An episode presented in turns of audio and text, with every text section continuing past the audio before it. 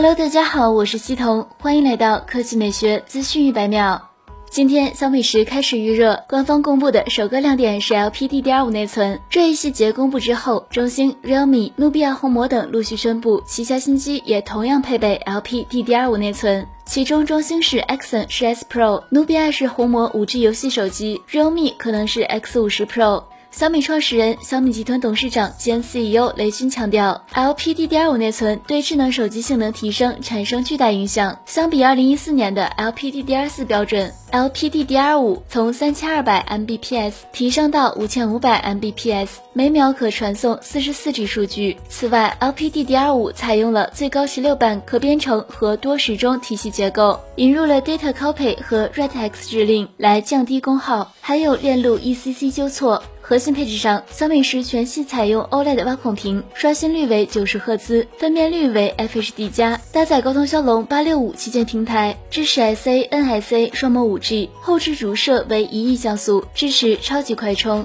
近日，国外论坛 XDA 曝光了两款摩托罗拉 5G 新机，其中有一款更是用上了骁龙八六五加九十赫兹屏幕的准旗舰配置。根据曝光的详细参数，可以看到本次摩托罗拉将要发布的两款新机的区别。两款手机的代号分别为 Razer 和 Burton，屏幕上保持一致，都采用了六点六七寸幺零八零 P 的高刷新率屏幕，在内存和 SoC 上有所差异。Razer 使用的是骁龙七六五处理器，提供六加一百十八 G 的内存组合；Burton 则用上了骁龙八六五旗舰处理器，提供八 G、十二 G 两种运存，但内存存储规格未知。电池规格上。Burton 电池容量更大，为五千一百六十九毫安时，Razer 的电池容量则只有四千六百六十毫安时。此外，可以从泄露的表格中看到两款机子的命名分别为摩托罗拉 One 5G 二零二零和摩托罗拉 Edge Plus。而根据泄露的图片来看，准旗舰摩托罗拉 Edge Plus 采用了曲面屏加打孔的设计，可以猜测摩托罗拉 One 5G 二零二零可能会采用平板设计加以区分。总的来说，摩托罗拉回归旗舰市场是个好消息，毕竟从 Z 三以后，摩托罗拉一直在推出 G 系列等中低端机型，